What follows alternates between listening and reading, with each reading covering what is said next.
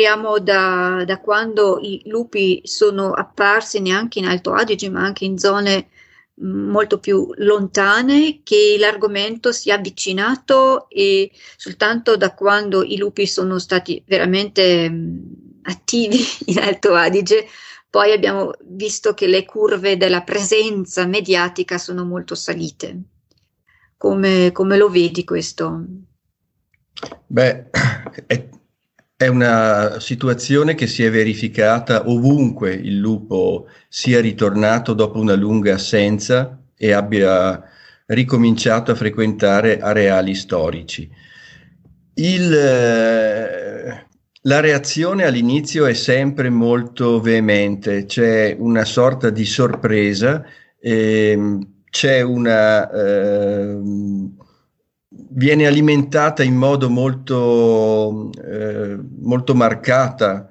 in modo molto marcato il, il senso di eh, disorientamento rispetto a questa presenza che ovviamente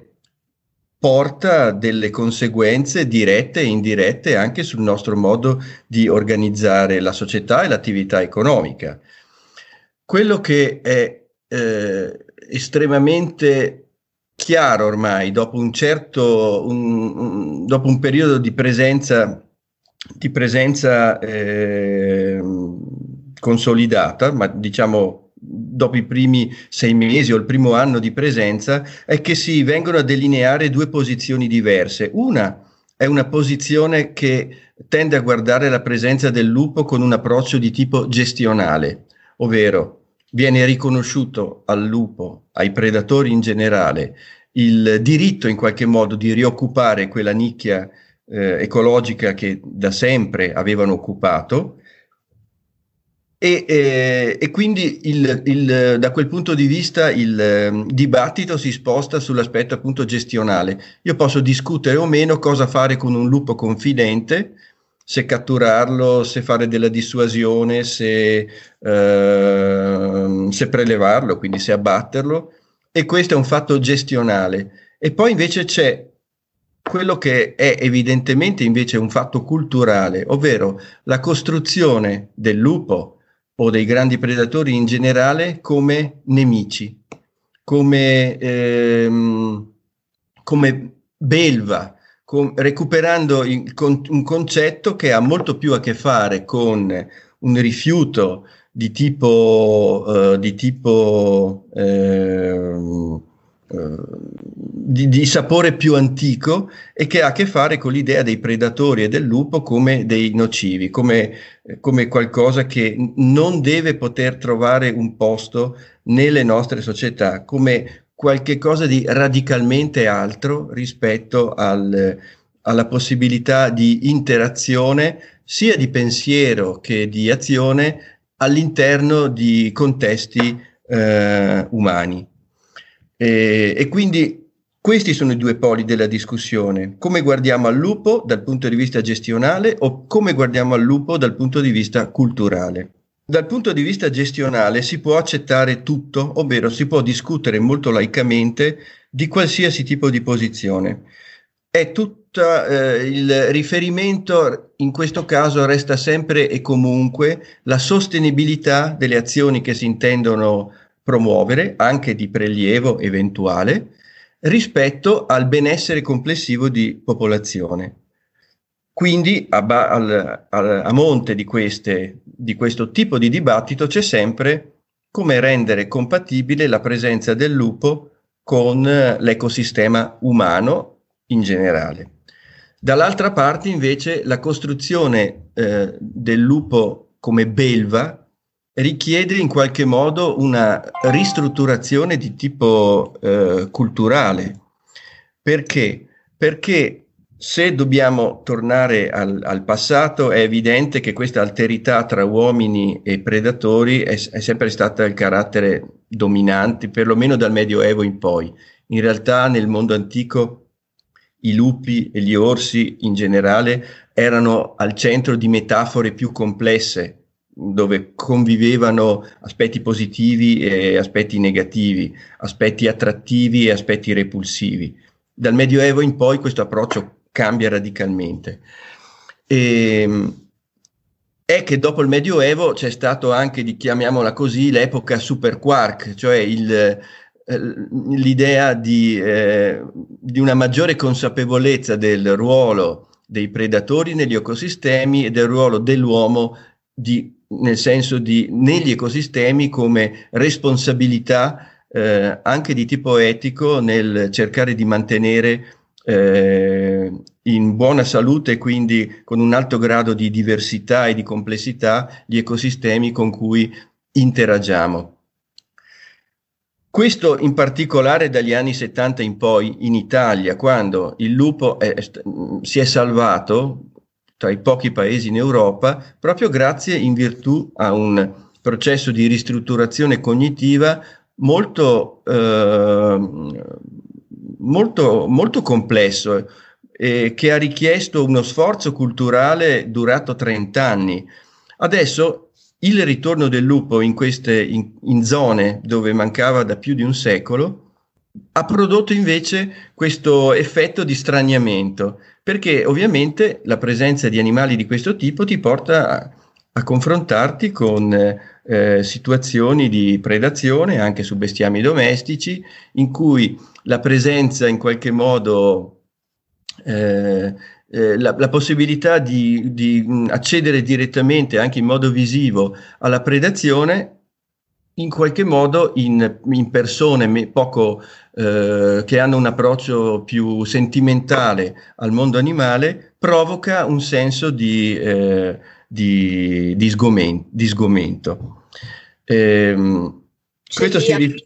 tutta mm? una manipolazione di sentimenti. Naturalmente, naturalmente perché il, il, eh, c'era un grande etologo scozzese che si chiamava, non so se sia ancora vivo, Hans Crook, mm-hmm. che parlava della sindrome del killer immorale, per cui dopo aver speso grandi, avere profuso eh, grandi campagne a favore dell'immagine del lupo, poi ovviamente bisogna riuscire anche a spiegare che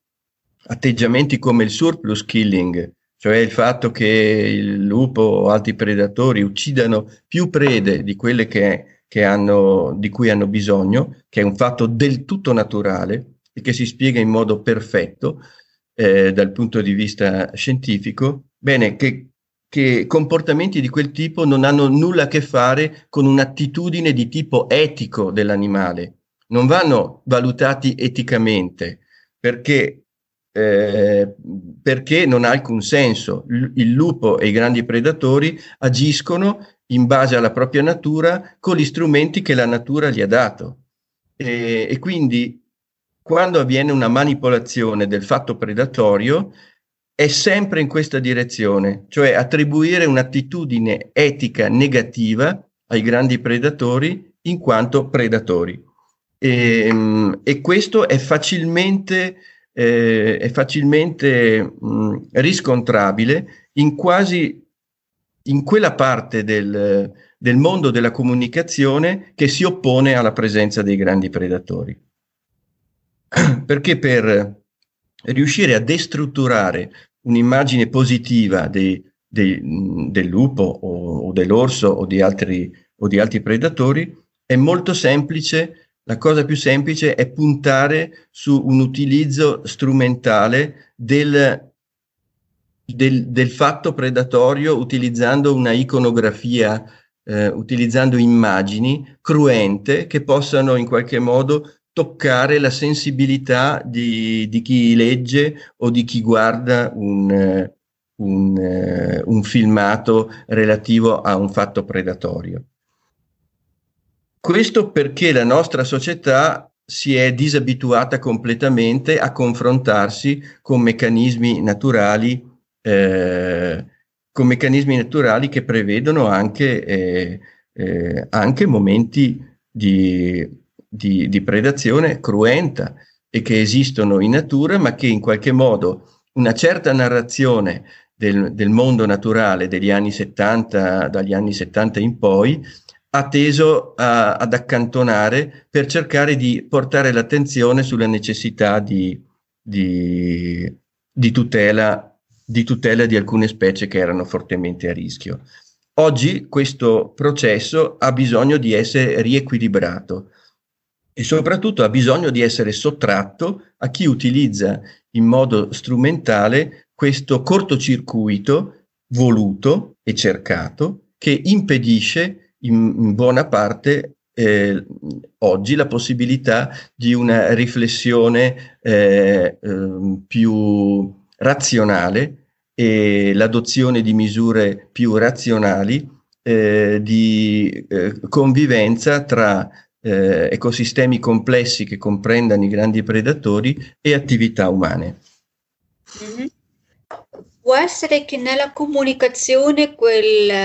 quell'immagine molto forte di orsi e soprattutto lupi uh, viene utilizzato perché è una comunicazione molto immediata. Forse, non lo so, io ti chiedo come giornalista, forse paga um, e ti abbrevia moltissimo nel tuo lavoro perché usi tre, tre giri. Mm-hmm. Eh, beh, questo, il, il, l'utilizzo, cioè, ci sono studi molto interessanti e sono eh, anche molto recenti sull'immagine dei grandi predatori nei media, sia nei social media che nel, nella stampa. Ed è, e compare molto evidente che le conclusioni sono evidenti per tutti. Oggi la, eh, sui social media e, sui, e, sul, e, sugli organi di comunicazione, diciamo, generalisti, come possono essere eh, quotidiani o anche, eh, o anche settimanali o, o, riviste comunque non mirate, non, non specialistiche, non focus, non eh, eh, National Geographic o riviste di questo tipo, bene, la comunicazione che passa attraverso quei canali oggi tende a dare una soprarappresentazione assolutamente fuori scala del rischio legato alla presenza dei grandi predatori e costituisce in questo momento uno degli ostacoli principali nella ricerca di un equilibrio tra, eh, eh,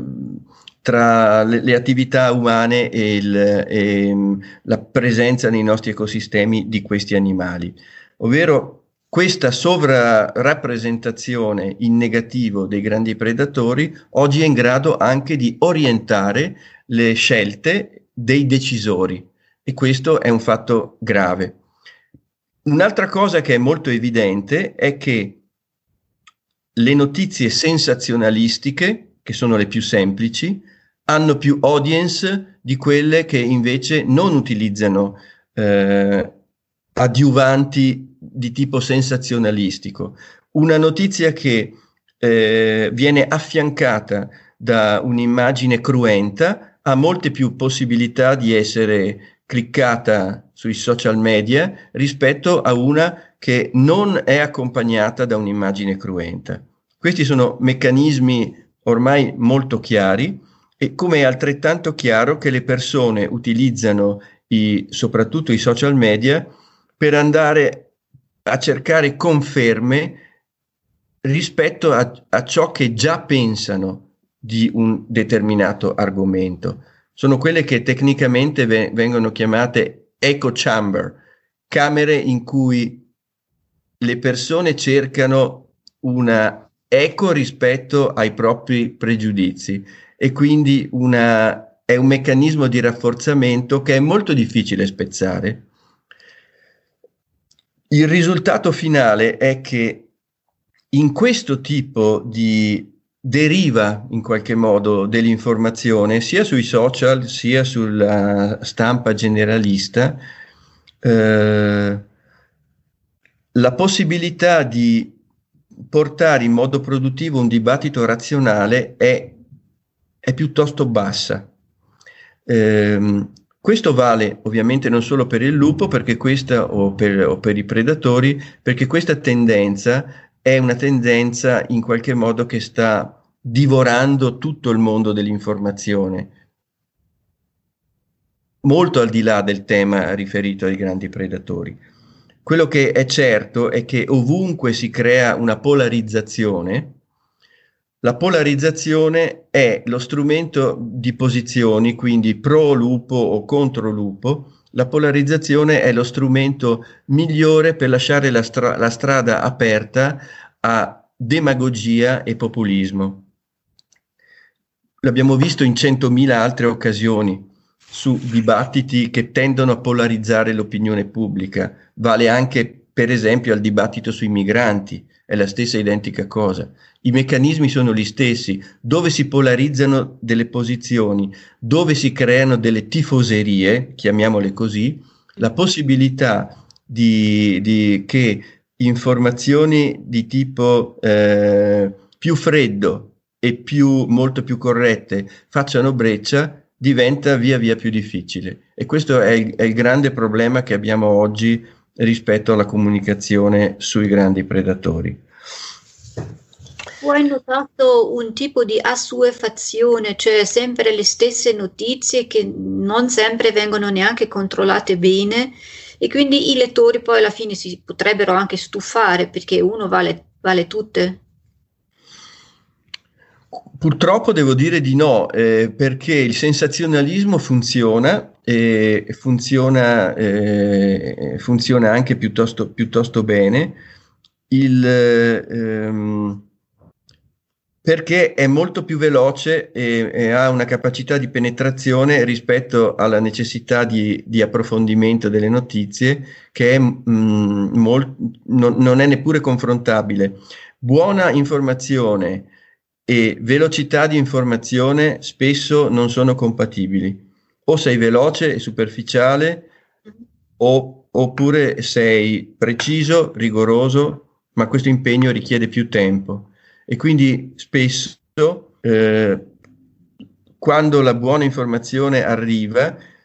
si deve confrontarsi con eh, diversi giorni di cattiva informazione che hanno già creato danni da questo punto di vista.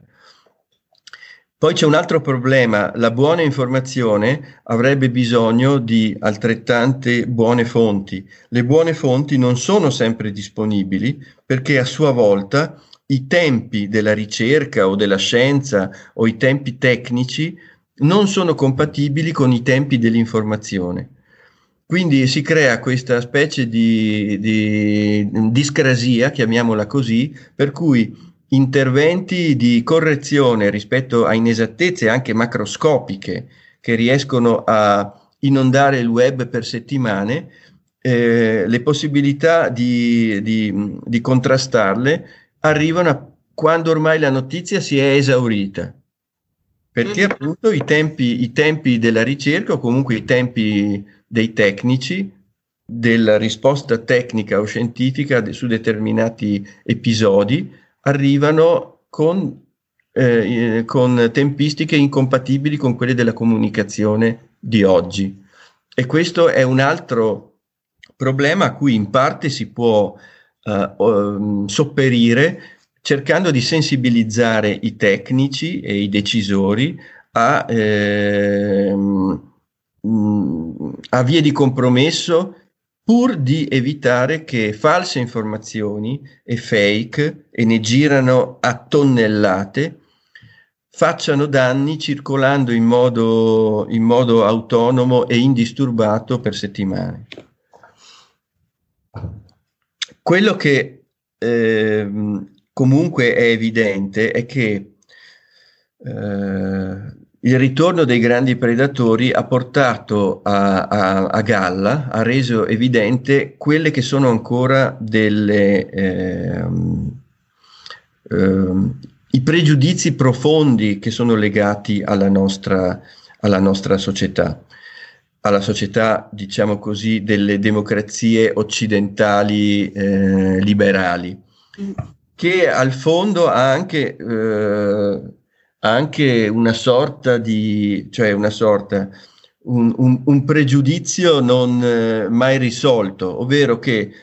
eh, la questione del la tutela della biodiversità rispetto a certe specie, a specie complesse, difficili come sono i grandi predatori, sia una questione che attiene non il mondo delle democrazie occidentali europee, ma altri mondi. I governi italiano, tedesco, francese possono impegnarsi per sostenere progetti di tutela della tigre in India e in Bangladesh e le opinioni pubbliche li seguono, ma è come se queste, la, la gestione di animali complessi sia, del, sia questione che non ci riguarda è un fatto sociale, riguarda i paesi poveri e non riguarda i paesi ricchi. I paesi ricchi non possono permetterselo perché c'è il turismo, perché c'è l'industria, perché ci sono, eh, perché troppo, hanno economie troppo strutturate per essere compatibili con la presenza dei grandi predatori. Quindi abbiamo, affrontiamo oggi a tutte le latitudini e anche longitudini questo paradosso di tipo sociale. Non riguarda noi, riguarda i paesi poveri, l'Europa verso il, l'Asia e dentro l'Europa la questione di tutela di lince, lupo e orso riguarda i paesi dell'est Europa, ma molto meno i paesi dell'ovest dell'Europa e se guardiamo anche dentro l'Italia è la stessa cosa riguarda il, sud, il povero sud Italia, più la Calabria, il Molise o l'Abruzzo che il Trentino, l'Alto Adige o, o, o il Friuli Venezia Giulia. Per la stessa logica, noi non possiamo permettercelo perché noi abbiamo il turismo, noi abbiamo, eh, abbiamo economie agricole sviluppate che non sono compatibili con, con la presenza di specie, di specie eh, eh, ad, che hanno un certo impatto antropico, diciamo a, ad alta interferenza antropica. Questo è un, eh, un risvolto di tipo sociale assolutamente inaccettabile. Non può essere che io consenta, eh, che io mi senta eticamente, eh, eh, eticamente diciamo così, responsabile rispetto alla tigre che non è a casa mia e chieda al governo indiano di occuparsi eh, della tutela della tigre e non sia capace di adottare politiche di eh, gestione dei grandi carnivori a casa, no, a casa mia, eh, dove i problemi sono infinitamente minori. È di ogni comunità la responsabilità di avere ecosistemi quanto più eh, diversificati e ricchi possibili e non è possibile delegarla a nessun altro. Questo è un grande tema di tipo etico che coinvolge la società, ma non è condiviso perché l'approccio anche agli ecosistemi e agli ambienti naturali è ancora prevalentemente di tipo utilitaristico. Io accetto quello che riesco quello che non è incompatibile o che non danneggia in qualche modo la mia attività o in alternativa o in aggiunta tutto quel, accetto tutto quello che sono in grado di governare, di governare dal punto di vista gestionale. Sono molto interessanti i grandi carnivori per questo, perché è molto più difficile governarli, rappresentano un fattore in qualche modo anarchico che mette alla prova la nostra capacità di, eh, essere, di ehm, essere, veramente responsabili nei confronti degli, degli, degli, ecosistemi.